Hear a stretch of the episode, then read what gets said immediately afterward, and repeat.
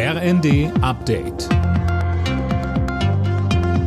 Stündlich neu. Auf den Punkt informiert. Ich bin Dirk Jostes. Guten Tag. Wladimir Putin hat sich verrechnet und die Einigkeit Europas und des Westens unterschätzt.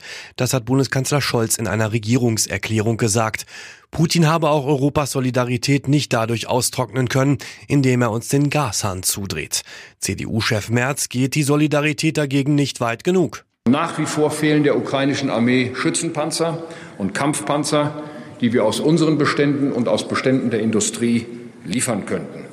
Auch fast zehn Monate nach Beginn dieses Krieges verstecken sie sich immer noch hinter den NATO-Partnern, die angeblich auch nicht liefern wollen.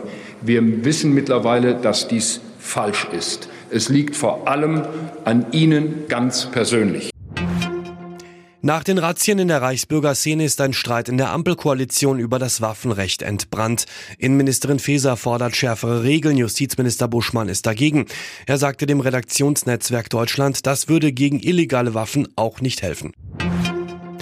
Auch wenn es aktuell kalt ist, appelliert der Chef der Bundesnetzagentur Müller an die Menschen, Strom und Gas zu sparen.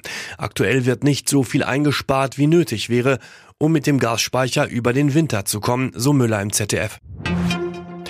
Argentinien steht schon im Finale der Fußball-WM in Katar. Heute Abend wird der Gegner gesucht. Fabian Hoffmann aus unserer WM-Redaktion. Frankreich trifft auf Marokko. Ja, der Titelverteidiger bekommt es mit dem Favoritenschreck zu tun. Die Marokkaner kegelten immerhin schon Spanien und Portugal aus dem Turnier und irgendwie liegt eine weitere Überraschung in der Luft, habe ich das Gefühl. Marokkos Coach Walid Regragui will den ganz großen Coup und sagt, warum sollten wir nicht davon träumen, eine WM zu gewinnen? Es kostet nichts, Träume zu haben. Wer auch immer gewinnt, das Finale gegen Argentinien steigt am Sonntag. Alle Nachrichten auf rnd.de